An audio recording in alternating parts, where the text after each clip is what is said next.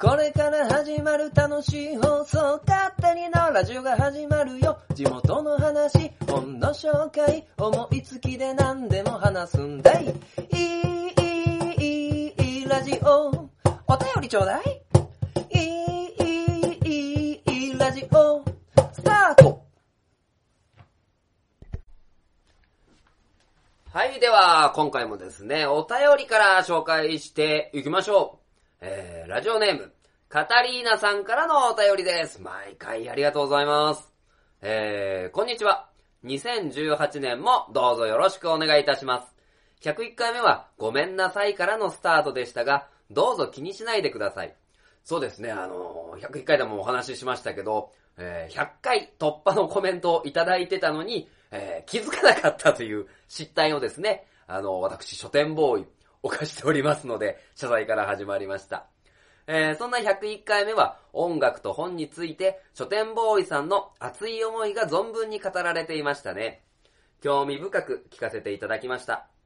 ところで、エンディングと、えエンディングの曲は、てっきり書店ボーイさん本人が歌っているものだと勝手に思ってました。それでは、102回も楽しく聞かせていただきます。はい、ということでですね、まあ、前回のね、あのー、101回目。まあ、本についてはですね、毎回なんですけども、まあね、101回目は、あのー、音楽。ということで、あのー、11月にですね、発売されたテトペッテンソンさんのですね、あの、裏腹というアルバムをですね、あのー、なんていうんですか、あの、メンバーの方、直々に、はい、あのー、なんていうんですか、あの、送っていただきましたので、まあそのね、あの、紹介をさせていただいたということですね。まあ、カタリーナさんね、まあ今後、あのー、ね、あの、は、はがとまあの、僕がもう一個やってるはがとまっていう番組にもですね、ゲストで来てくださいましたので、えー、それをですね、ぜひ皆さん聞いてみてください。はい。では、もう一通ですね。もう一通は、えー、くのりささん、かっこテトペッテンソンさんですね。あの、前回、その、カタリーナさんのね、あの、内容にもありましたけど、101回目で、あの、紹介させていただいた、あの、バンドのメンバーの方からコメントいただいてます。いやー、怒られないかなちょっとドキドキしてるんだよね。ということで、読みます。えー、勝手に縄ラジオ100回の配信突破おめでとうございます。そして記念すべき新年一発目の101回目にテトペッテンソンのアルバムを紹介してくださりありがとうございます。以前からオープニング曲としてテトペッテンソンの曲を使っていただいて、毎回書店ボーイさんのおしゃべりとのコラボレーション、コラボを楽しみにラジオを聴いてます。まあ、前回ね、あの、紹介させていただいた本も、あの、コラボ隠しみたいな本でしたからね。えー、前回、予想よりもたくさんアルバムのことを紹介してくださり驚きましたが、細かなところまでちゃんと聞いてくださっていて感激でした。よかった。批判のコメントじゃなくて、分かったよ。うな、口聞いてんじゃねえよ。みたいなこと言われたらどうしようかと、えー、思いましたね。えー、書店ボーイさんが言いづらそうに、何回もテトペッテンソン、テトペッテンソン、テトペッテンソン、ね、と言っていて、ふふっと笑ってしまいましたが、とても嬉しかったです。なかなかお会いすることができず、お話ししたいことはつきませんが、またの機会に撮っておきます。勝手に縄ラジオが続く限り、テトペッテンソンも活動し続けるので、お互い頑張りましょうね、という、えー、ね、テトペッテンソンのくのりささんから、えー、お便りをいただきました。ね最後に書いてあったけど、勝手に縄ラジオが続く限り、テトペッテンソンさんね、あの、活動するっていうことで、ねえ、終わらしたら責任重大じゃないですか。いやいやいやいやいやいや。ねえ。これはやめれねえな まあね、あのー、というところで、あの、本当にね、前回、テトペッテンソンさんの、あの、曲を紹介しながら、その、アルバムの、えー、まあ、レビューって言ったらね、あの、まあ、あくまでね、個人的な感想なんですけども、お話しさせていただいて。でね、あの、ツイッター等もですね、あの、拝見させて、ね、いただいたんですけど、まあ、その、裏腹という曲のですね、まあ、PV、ミュージックビデオがですね、あの、プロモーションビデオか。プロモーションビデオがあったりとか、あの、テテペッテンソン、言いづらいんだよね。申し訳ない。テトペッテンソンさんのですね、あの、YouTube で、あの、全曲紹介みたいなね、こともやってらっしゃいましたし、まあね、名古屋だ、京都だ、ね、あの、東京だ、みたいなところでね、あの、走り回っていて、まあ、あの、タワーミュージックさんとかにもですね、取り扱いいただいて、レコ発イベントなどですね、あの、精力的にされていて、あの、本当に、すごいなぁと思いますね。ということで、ね、あの、またコラボレーションね、したいなと思っているんですけども、えー、一個気がかりなのは、まだお金を支払っておりません。申し訳ございません。勝手にのラジオ第102回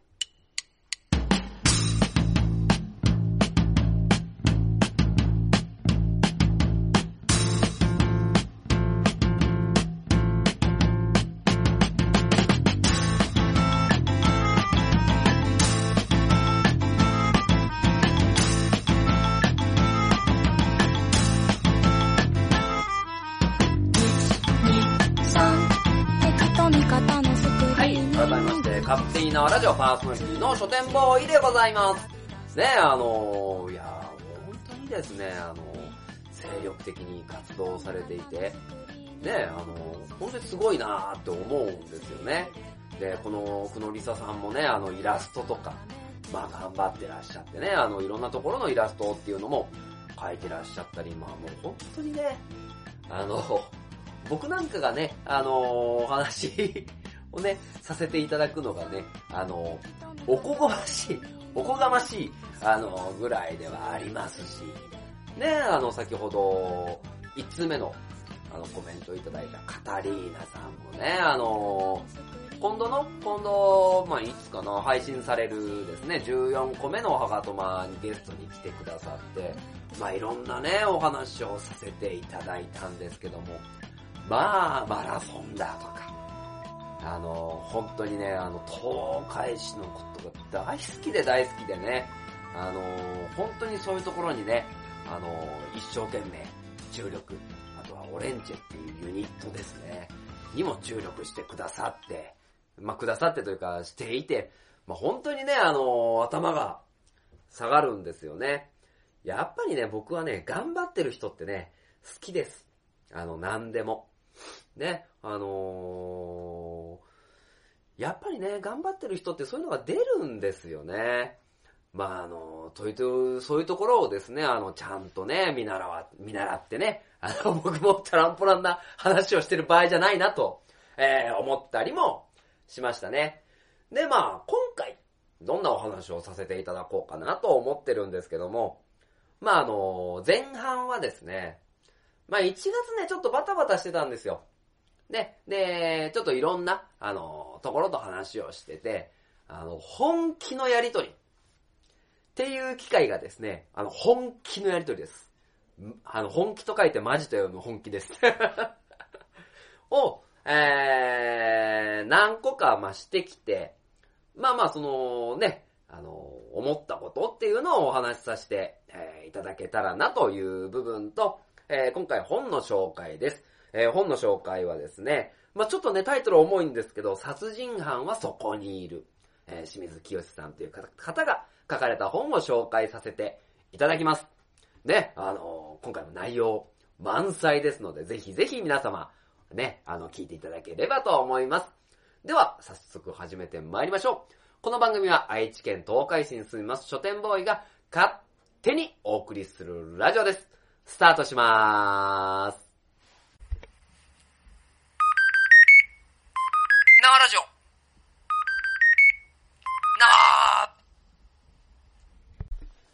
はい、それではですね、前半はですね、まあ本気のやりとりっていう、まあね、テーマでね、お話しさせていただきたいなと、まあ思ってるんですけども、まあね、結構1月が、あのー、まあバタバタバタバタと、まあね、過ぎて、行ったんですよね。で、まあ、その、正直ね、こう生きてきて、あの、生きていく中で、なかなかそのね、あの、本気でやりとり、まあ、するってことは、まあまあ、まあ本気イコール全力ってことですからね。まあそんなにないのかなと、まあ個人的には思うんですけど、まあ僕で言ったら、本気のやりとりっていうところはまあ今そんなにね、あのないはない気はするんですよね。ただまあ、こう自分のですね、やらなきゃいけないことだったりは本気では取り組んでいます。ですけど、あの、人を介しての本気のやりとりっていうところで言うと、まあ、その、自分だけじゃ成り立たないですからね、本気のやりとりっていうのは。きっちり、あの、相手もいて、で、相手も本気でっていう、まあ、ところでね、あのー、まあまあ、その、話もですね、熱が入ってくるわけですよ。で、1月にあったことに関しては、まあ、まあ、キンキンだっていうこととね、まあ、気になるでしょうが、気になるでしょうが、あのー、まあちょっとね、あのー、お話しするレベルにないことなので、あのー、ちょっと伏せさせていただくんですけど、ただ、その1月にあった、まあ、ね、その、やりとりっていうところを通じてですね、個人的には、ものすごーく、あのー、ためになりました。で、ちゃんと、あのー、僕も、あのー、本気になれたし、あのそういう部分で、そういうね、あの気持ちっていうのを、あの引き出させていただいたっていうのはですね、まあ、非常に、あの、大きいなっていうことをね、今感じてるんですよね。でね、まあ、その内容がね、あのー、言えないので、あのー、話としてはね、とってもまあ、難しいわね。あの、今話しながらどうやって話そうかなってすごい、あのー、考えてるんですけど、まああのね、冒頭に頑張ってる人が好きですってあの、話をしたんですけど、結局、頑ってるから本気が出るんだろうなって、あの、思うんですよね。で、まあまあこの、1月のやりとりの中で、まあ、なんていうんですか、その言い合いも、まあしたし、まあやりとりですね。あのまあ、本当に、あの、着飾らず、ね、あの、僕も話したし、相手も話してくれたし、ね、その、時間のやりとりで、あの、あったし。で、まあまあ当然ね、あの、なんていうのかな、あの、自分の至らない部分、未熟な部分っていうのも、ものすごく見えたし、ね、あの、そういったところで、これがね、あの、例えばね、相手の本気度が足りないとか、あのー、なった場合に、やっぱ心に響かないんですよね。あの、正しいことは言われてる。わかる。でも、あのああ、はいはいで、受け流しちゃったりとか。逆もありで、まあ、こっちがね、あのー、本気で、あの、やりとりをしに行っても、あ、もう、いいじゃないですか、それは、みたいな、あの、感じに、あの、なったりする。でね、時にね、あの、こっちがね、こっちがというか、あの片方がね、本気なのがね、馬鹿らしいなってあの思える時っていうのもね、まあ、特に仕事だと多いと思うんですけど、あると思うんですよね。何に対しても。まあ、そういった中で、こう、お互いがお互いに、あの、本気でっていうやりとりをさせていただいたっていうのはですね、ものすごくありがたかったなと思いますし、まあそのやりとりをする前と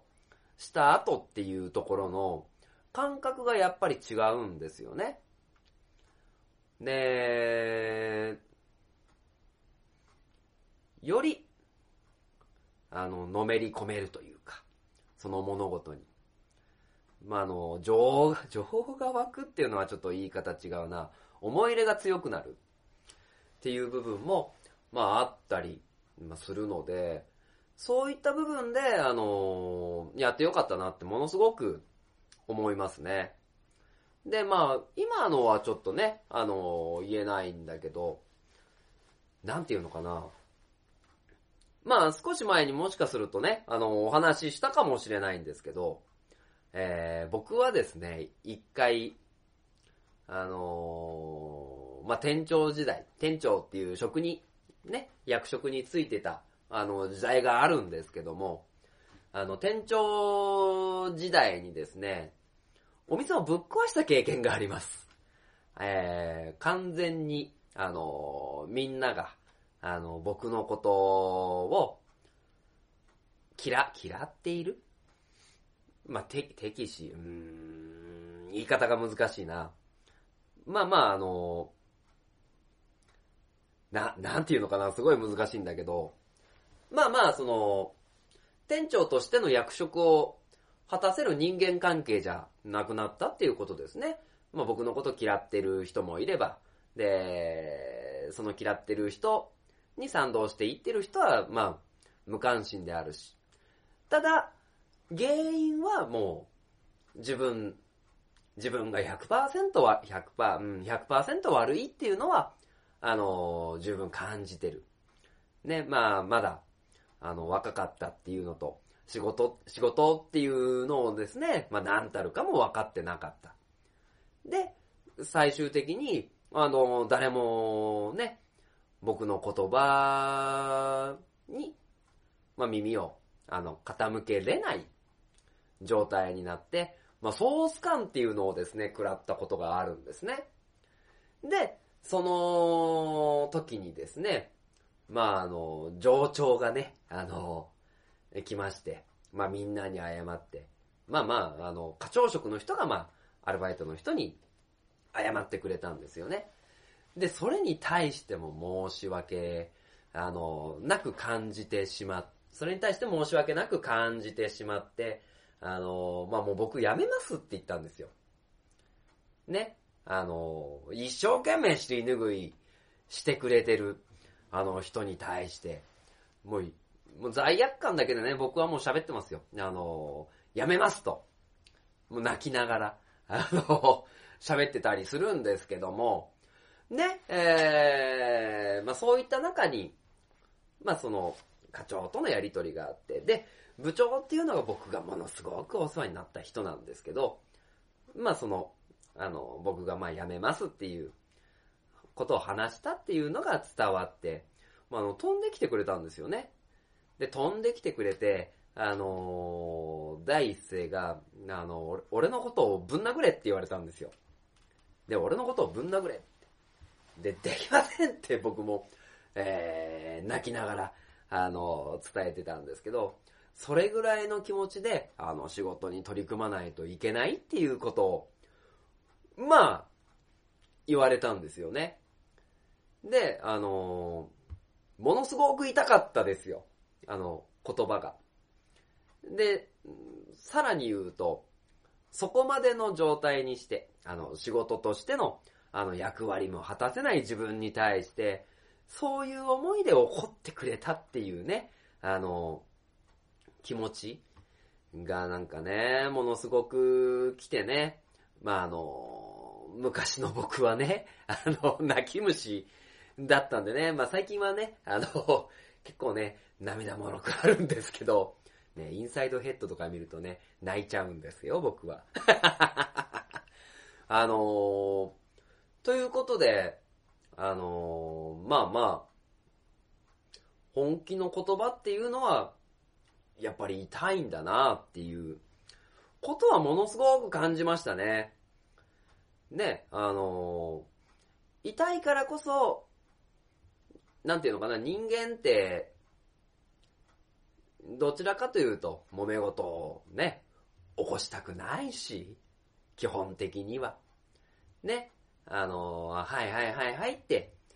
言っておけばさ、あのー丸く収まってその場は終わる。でも、それだけじゃいけないんだなと、えー思わされた出来事でしたね。なので、あのそういったことがあったんで、あの僕も、あの自分のね、目に入る範囲の人、ね、自分に関わりがのね、あの、ある人に関しては、まあいろいろ、自分のできること、あの、知ってることを伝えたいな、みたいなものもあったんですよね。で、まあその時は、あの、僕は、受ける側、店長時代は、受ける側だったんですけども、今回大丈夫？重くない？この後の本も殺人犯とか出てくるんだけど大丈夫かな？まあいいや、あの、ちょっとね、あの、カホンのコーナーでね、あの、体勢立て直しますね。でね、あの、まあまあ、僕がその、伝える側っていうのにも当然あなったこともね、あるわけなんですよね。まあ前提として、あの、まあ僕が関わった、まあ部下っていうわけじゃないんですけど、まあ、お店的には一応ね、まあ下の位置に、の役の人ですよ。で、えー、その人がまあいろいろ僕に、あの、物事を相談、まあ、しに来てくれてる中で、あのーまあ、彼に対して足りないなって思ってる部分が僕もいっぱいあった。ですね。で、まあ、それだけじゃね、あのー別に僕は物事を伝えないですよ。ただ、いろいろそのコミュニケーションを交わしていく中で、あのー僕は変わりたいですっていう言葉を受けました。なので、僕はその彼に対してね、あのもう自分が知り得る限り、でき得る限りのものを、あのまあ、伝えたつもりだったんですけど、まあ、結果を言うとね、その彼にはですね、嫌われました。あのーなんだったかなもう本当にね、逐一呼んで、あのこれってこういう状況だったよね。だとしたらこういう言い方をするんじゃないかな。いいんじゃないかなとか。今この状況を見てた。どういう動きしてた？で、こういう考え方を頭に持っとかないといけないよ、みたいな。ね、あの話を。まあ、そんなね、偉偉そうな、あの感じというか、あの高度なことをしてるわけじゃないですよ。ただ、あの、僕自身は、彼に対して、本当に本気でね、付き合ったし、で、本気の言葉を、まあ、あの、述べたし。まあ、ね、それが、彼にとっては、重荷だったり、もしくはもう想像してたのと違うような動きだったんでしょうね。なので、やっぱり痛かったと思うんですよ。あの、その彼に関しては。で、僕も、あの、彼の、その人の成長具合っていうところに、まあ、ジレンマっていうのを、まあね、感じてたので、まあね、どんどんどんどんちょっとね、きつくなっちゃってたのかなとも思うんですけど、まあ最終的に、まああることが、まあ、きっかけでね、あの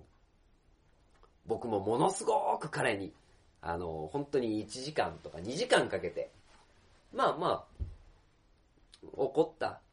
まあ怒ったか叱ったかわかんないけど、もっともっと分かってくれるようにっていう形で怒ったんですけど、結局彼は僕のことを嫌って、まあまあお店も辞めてしまったんですよね。まあまあ聞くとこによると今でも僕のことがあんまり好きじゃないみたいな。あんまり好きじゃないっていうか、おめえが原因だみたいな感じでね、言ってるみたいなんですけど、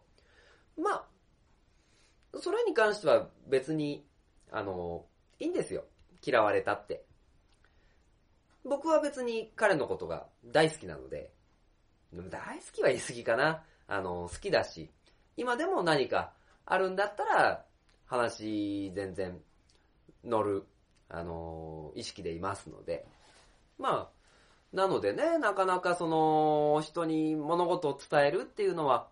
あの、難しいなっていうのと、まあ、こういう部分でね、まだまだ、あの、僕はね、あの、見極めができてなかったなっていう。なので、痛い言葉っていう形でですね、彼に伝えちゃったっていうところで言うと、そういった部分でね、自分に対する、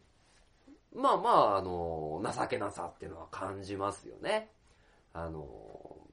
成長させてあげることができなかったな。彼がね、あの、僕の、あの、言葉を聞いてくださって、あの、一歩二歩、ね、あの、成長して、ね、で、それに、その成長度合いに合わせて僕が喋れればね、あの、伝えることのレベルを調整できればよかったんですけどね。まあまあ、なかなかそうね、あの、人の教育はね、うまくいかないなと、あの、ものすごく思うんですよね。ただ、まああの、僕は本気で、あの、喋りました。で、えー、1月にあったことも含め、あの、本気の、あの、やりとりを通じて得れるものっていうのはものすごくでっかいなっていうのを改めてね、あの、確認させてもらったんでね。まあそういうことのチャンスがね、あの、あったらですね、なんかどんどんね、あの、自分の意見言えればいいなと思ってますよ。で、自分の意見がね、あの、曲げてというか、あの、しこりが残ったままね、あの、終わっちゃうっていうのはですね、まあもったいないなとものすごく思うので、まあなのでね、あのまあまあ、聞いてくださってる方、まあね、僕より全然上の方もね、いると思うんでね、おい、書店ボーイ、今更何言ってんだよ、みたいなね、あのこともあるとは思いますが、あのー、ね、もし聞いてね、はっと、はっとしてくれる、あ、そうなんだ、みたいなことがね、あの、思ってくれたらいいなと、あの、思います。皆さん、どんどんね、あの、本気のやりとりをしましょうね、えー、なんかね、今回重いね、重いよ。まあまあ、真面目会みたいな感じでですね、聞いてください。ということで、えー、前半ですね、本気のやりとりについてという書店ボーイ語るのお話でした。ぐちゃぐちゃや。CM。鉄の町愛知県東海市が今危険にさらされているこの町は俺が守る。フラッドイン、イン。私は地中深くにある鉄の国パイロニアスから愛知県東海市にやってきた俺が東海座この町に新たなヒーローが誕生した私に力を貸してほしい。共に戦おう。戦おう。鉄の絆で結ばれた戦士の戦いが今始まる鉄鋼戦士東海座。地域限定で人知らず活躍中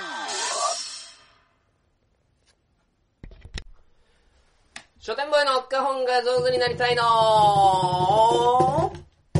コーナーはい、ということでですね、えー、今回も花本が上手になるべく、花本をですね、叩いていきたいと思います。ねまあ、最近ね、ネタ切れ、ネタ切れなんですよね。ねあ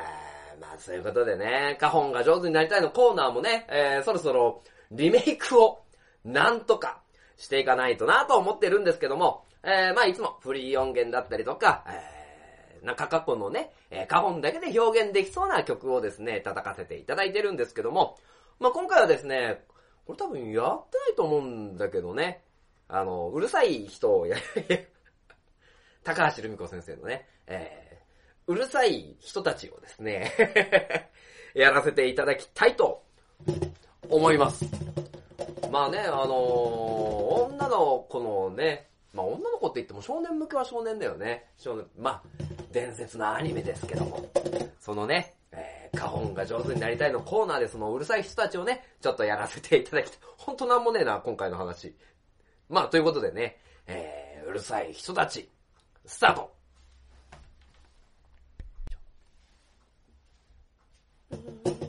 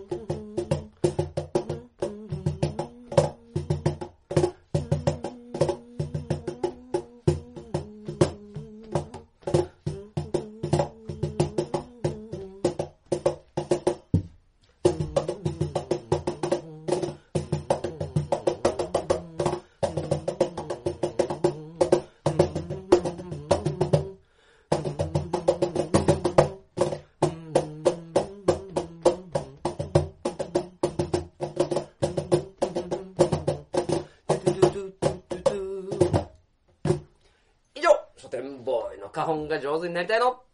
コーナーでした。CM。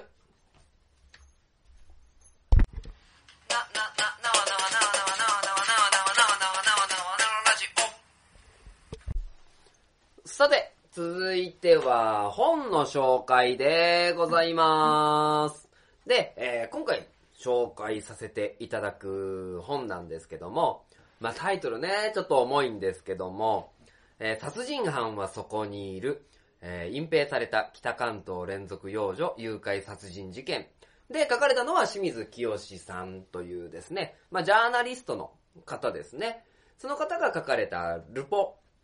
ルポラルポライターっていうのかなでございます。で、えー、まあ、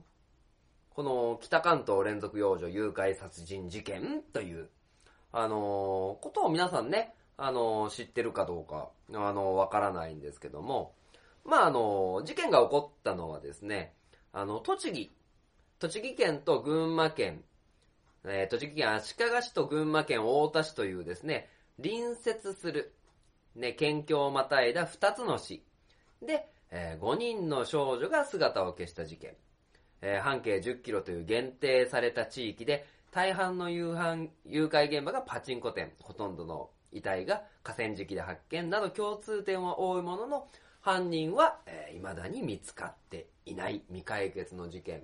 を追った、えー記者のルポライターの本ですね。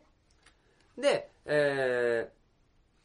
ーまあまあ、えー概要を申しますと、まあ79年、栃木県足利市で第一の事件。えー84年も栃木県足利市の、足利市で第二の事件。で、次が87年群馬県の小島市。で、90年栃木県足利市。96年群馬県太田市。というところでですね、あのー行われた。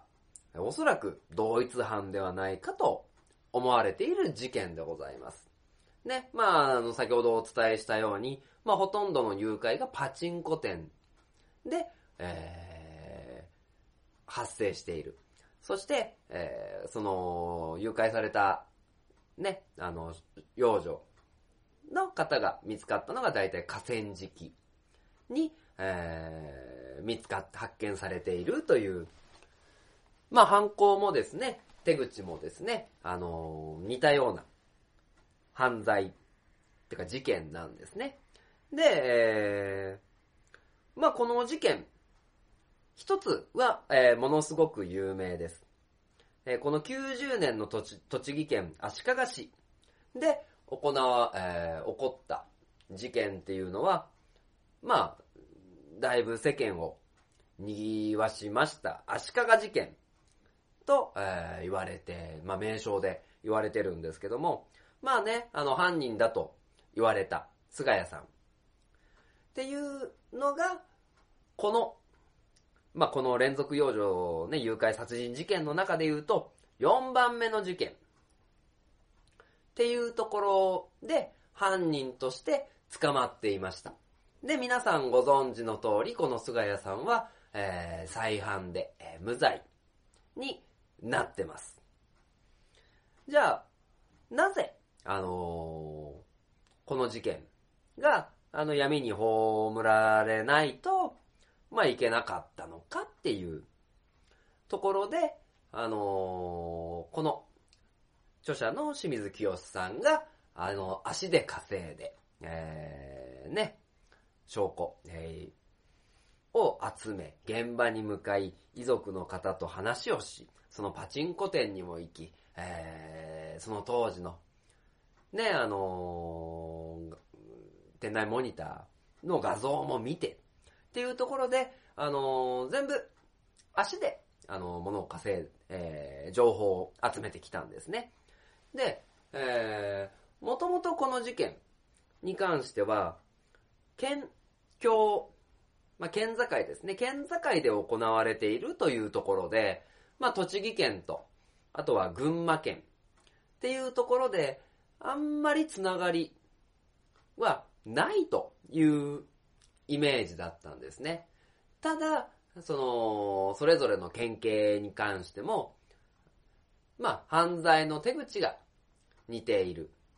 で、浮かび上がった容疑者像っていうところも似ている。っていうところで、えー、まあまあ連続で同一犯だという見方をしていたんですけども、ただ、ここで、あのー一つ、足利事件の犯人だった菅谷さんが、96年に、えーお失礼、90年ですね。90年に起こった事件の犯人として挙げられてしまう。で、えーこの犯人としての証拠だと言われたのが、えー自供、自供と、えー DNA 判定の二つなんですね。で、え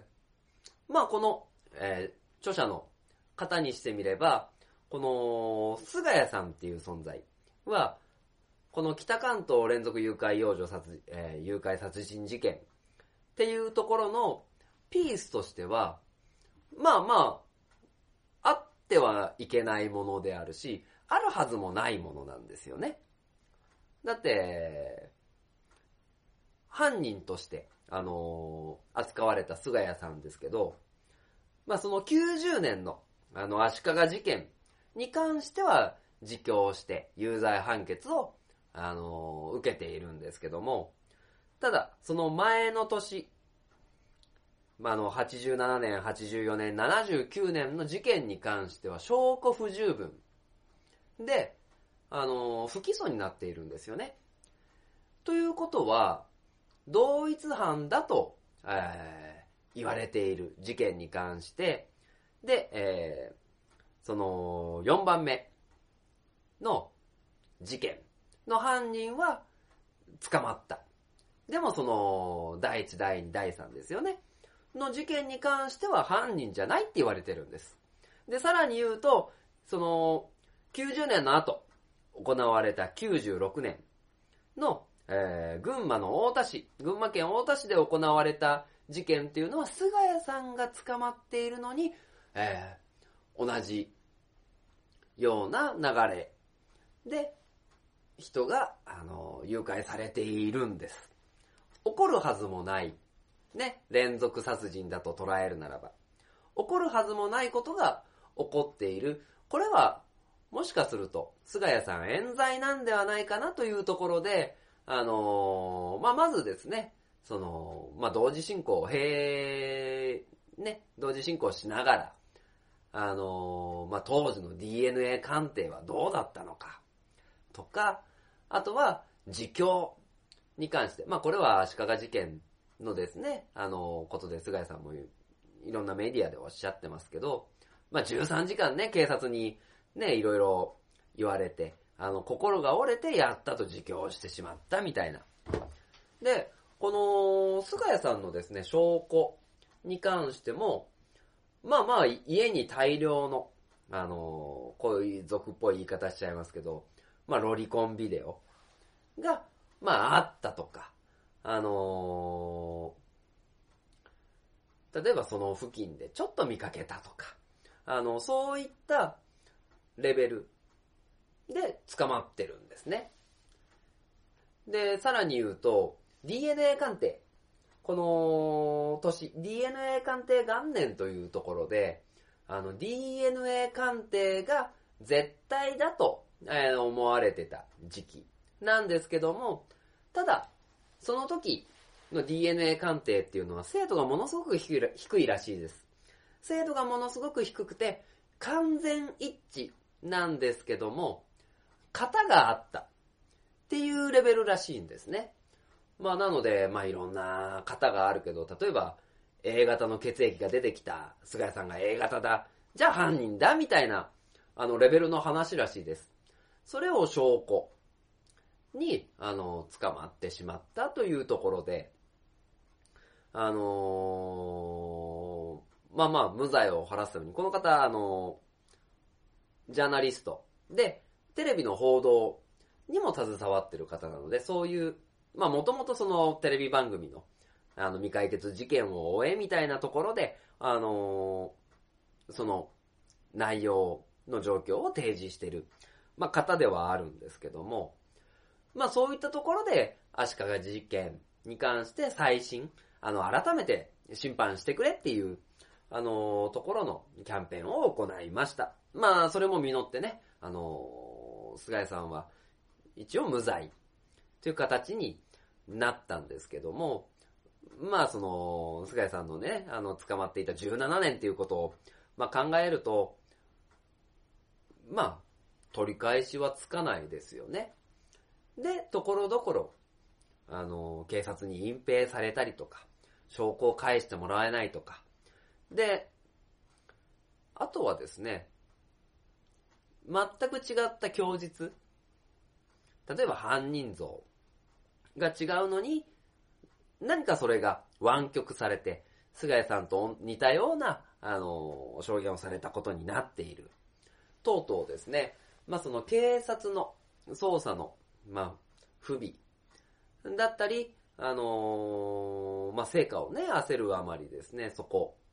を取り除いた捜査で、自供と DNA 型が一致しただけの点で、あの、菅谷さんを逮捕してしまった、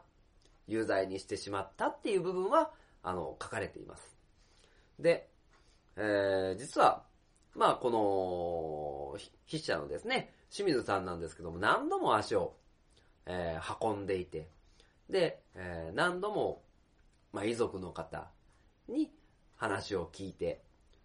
で、えー、物的証拠をつかみます。それがですね、この本の中でいう通称ルパンというですね、あのー、まあそういう称称で呼ばれてる、まあ風貌がですね、ルパンっぽかったりとか、歩き方、背格好が似ていたりとか、あのー、そういった内容でした。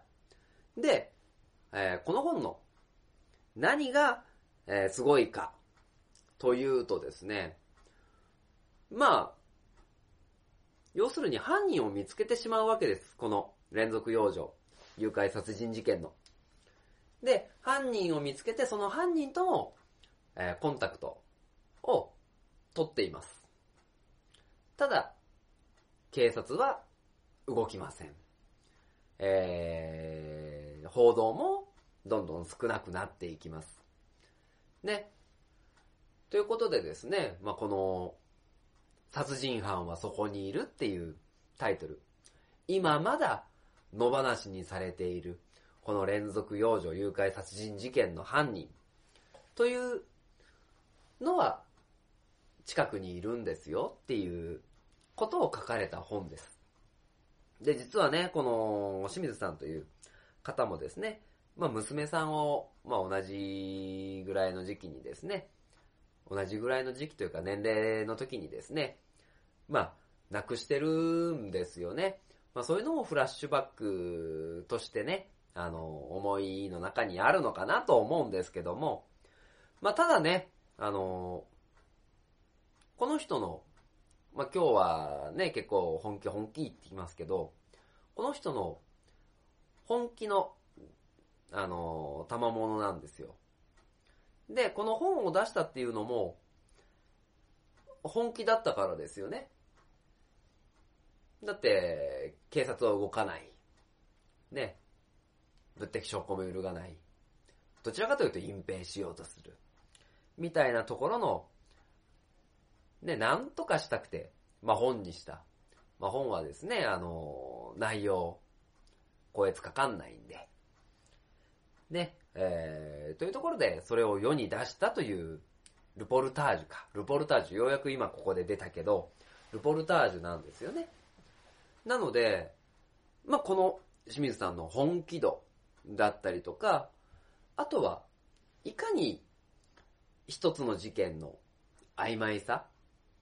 まあ、あの、DNA が一致したら完全犯人だって思うかもしれないですけどね。まあ、それが本当にその証拠なのかみたいな、あのところも、一つ一つ本当は疑ってかかって捜査するべきであるのかなと思ったりもします。それに、あのやっぱりその、残された、あの、遺族の方の、まあ、思い。まあ、到底ね、あの、想像したくないんですよ。あの、僕も。あの、息子がね、あの、誘拐されて、で、殺されて出てきたことなんて。ただ、そういったことをね、鑑みたときに、じゃあそれで、いいの？じゃあ何かね、あの、それこそ東海市で、そういった事件が起こったときに、あの、違う人が、ね、犯人としてね、捕まった。じゃあ、本当の犯人はまだ違うとこで、のうのうとね、暮らして生きてるわけですよ。それで、あのーいいのかな。で、殺人犯はそこにいる。これはおそらく、この事件だけを考えてつけたタイトルじゃないと思います。まあ世の中のね、あの、いろんな事件あると思いますけど、そういった危機感、そして真実を、真実をね、あの、知るすべっていうのはですね、結構、あのー頭に入れて、動かないといけないのかなと、まあ思ったりもしますね。なのでね、あのーこの本、まあ題材として、あのー重い本ではあるんですけども、なので、えー自分の危機感と照らし合わせて、えー読んでみていただきたいなと思う本でございます。ねえ、なんか今回ね、だいぶ重くなっちゃったんでね。まあエンディングはね、あの、ちょっと明るくお話ししようかなと思いますので、よろしくお願いします。エンディング。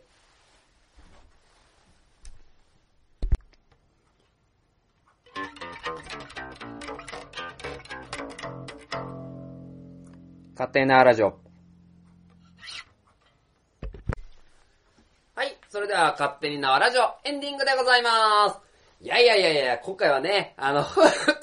失礼。結構、内容重かったっすね。うん、自分でもびっくり。まあ、あの、ということでね、あの、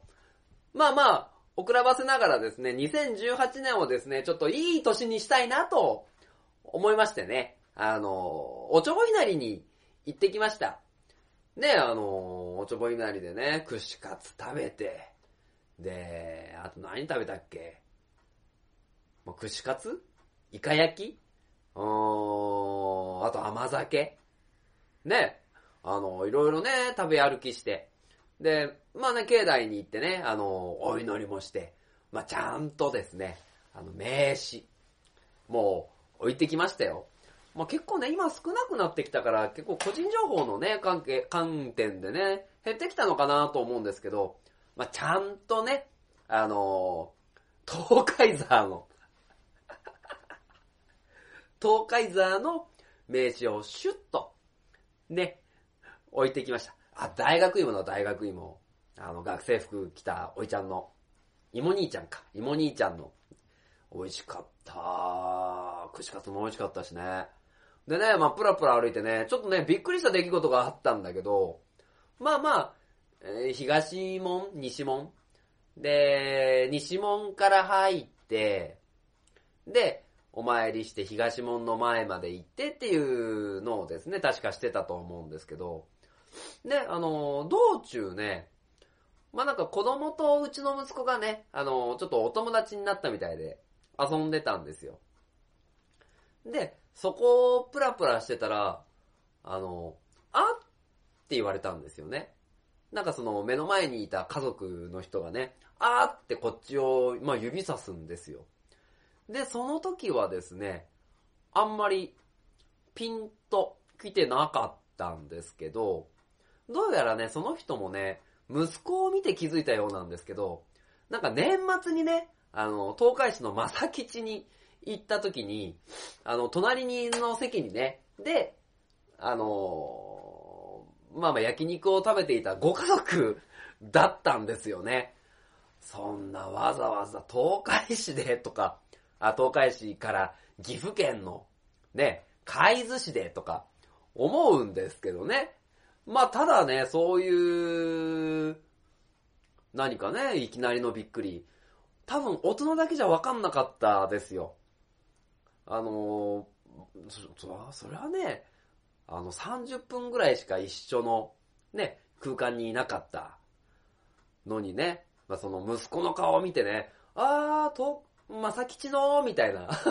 まさきちさんね、どんどん名前出しちゃってるけど、まさきちのーって、あのー言われた時に僕もはって思い出したぐらいなんで、いや、そういうね、偶然ってまあすげえなーと思いますね。まあなのでね、まあもしかするとね、今後そういった出会いがあるかもしれませんのでね。まあまあいろんなところでね、ぼやぼやしてらんねえなと。あとは、キョンキョンじゃないですけど、不倫をするときは、人の知らないところに行こうみたいな 感じでですね、やらないといけないのはもう本当にどこでね、ばったり人に会うかわかんないんでね。まあまあ、あのそういう時にね、あの何か恥ずかしい格好をしてないように、まあしましょうというところでですね。まあ、今回の知多半島情報、そして東海市情報っていうのをお伝えしていきましょう。ねえ、まあ、明るくやりますよ。なんて言ったって本気の放送ですからね。本気の放送って言うとね、あの、すっごい嘘くさいね。はい。えー、ということで、はい。ではですね、まず、知多市、えー、知多市ですね、えー、2月の中旬から3月の中旬まで、サブ、ソーリー家、えー梅祭り、えー2月中旬から3月中旬まで開催されます。期間中はステージイベントや朝市が開催され、飲食コーナー、土産物コーナーなどございます。そして、2月18日第一院の馬頭観音大祭、農工馬群馬、えー、二役馬の、えーご祈祷をしたのが始まりです。現在は、えー子供の無出時役払い祈願に多くの方が参拝されます。ね、これチタメディアスでもやってたけど、その馬に乗ってね、あのーなんか落ちなかったらみたいなやつだよね。あのー僕もね、去年、去年かな？一昨年かな？多分去年だと思う。去年行ったんだけどね、もう時間が合わなくて見れなくて残念だなと思ってるのでね。まあ今回ね、できれば、あー、難しいか。難しいな。難しいわ。はい。えー、続きまして、大府市、大府市ですね。えー、2月10日土曜日バレンタインのお菓子作り講座盛岡公民館にて行われます。ね、えー対象は市内在住の小中学生、バレンタインデーに向けて子供でも簡単にできるお菓子、ホワイトチョコナッツ、クッキー、簡単生チョコを作り、プレゼント用にラッピングします。はい。えー、続きまして、2018年2月18日、えー歴史民族資料館ロビーコンサート開催。えー鍵盤ハーモニカプラスベースプラスパーカッションコンサートプラス原竹三重奏が行われますので皆様ぜひご参加ください。えー続きまして、半田市、半田市、えー開催2月11日、半田市赤レンガ、えーカフェブリックにて行われます。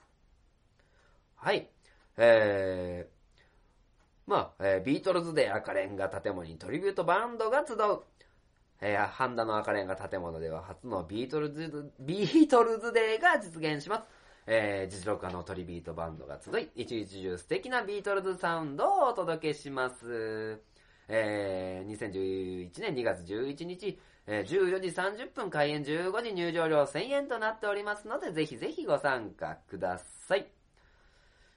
えー、そして3月3日、えー、半田蔵の町桃の節句13番祭りなど行われますので、ぜひぜひご参加ください。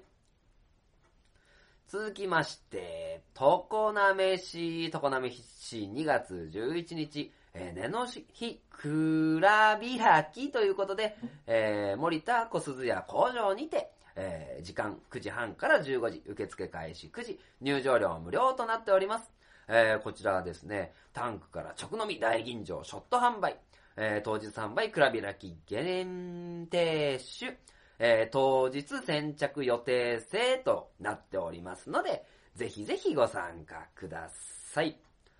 続きまして、南知多。南知多、えー2月11日9時から、ひまかじま、ふぐ祭りが行われます。時間は9時からですね。えーぜひぜひご参加ください。ですね。そして、東海市。えー東海市はですね、え3月18日、アニマン春の宴2018。場所は名鉄大田川周辺一帯、大屋根広場、どんでん広場、ラスパ。で、えー参加料は無料でございます。えーこの番組にも出ていただいたアンダーポイントさんでしたりとか、アニマンのさんなども出ております。えー当日はぜひ好きなコスプレイヤー仮装で参加してね。そしてステージライブ、コスプレ撮影会、声優オーディション、メイドカフェ出店、えー、プゼバンコさんの原画展、イタシャ展示、などの大人も子供も楽しめるコーナーとなっておりますので、ぜひご参加ください。えー、そしてですね、東海座情報、こちら2月18日ですね、安城市ラジオクラブさんで、えー、イベントが行われます。まあね、あのー東海座、そしてハガトマでもね、あのー喋ってくれてるヤギッチがボーカルの A シーズ、あのーなどなど、あとはですね、あとは、あのーハガトマでも、カタリーナさんがお話しいただいてた、オレンチェ。ね、えーオレンジも出ますので、ぜひぜひ、皆様聞いてみては、聞いてみてよ。そして、えーそのライブにですね、参加していただければと思います。はい、えー、ということで、東海座情報までお話しさせていただいたんですけども、あとはでね、あの、でね、あとは、書店ボーイ、まあ、情報、情報？まあまあまあ、そんな感じなんですが、えーとですね、今、日本放送でですね、LINE ライブを使ってパーソナリティオーディションをしてるんですけど、あのーそのオーディション参加してます。はい。えー、よかったら聞いてみてください。でね、まあまあ、これがですね、オールナイトニッポンで聞きたいかどうか。いやー、絶対採用されねえだろうな。でもね、まあ、いろいろ、あの、チャンスをつかむためには動かないといけないので、まあ、日本放送のですね、あの、オーディションに参加しておりますので、まあ、よかったら、あの、まあまあ、面白いよみたいな感じでですね、あの、見ていただければ幸いでございます。えー、ということでですね、まあまあそれもね、あの、ちゃんと本気でやってるんですよ。本気本気言い過ぎだね。あの、ということでね、あのまあ、毎回ね、あのは、はがとまじゃんもだけど、勝手にラジオ全力投球でやらせてもらっておりますので、まあ皆さんね、あの、お付き合いいただければと思います。それでは、この番組は愛知県東海市に住みます書店ボーイが勝手にお送りしたラジオでした。ではね、また皆さん本気で聞いてください。じゃあねー。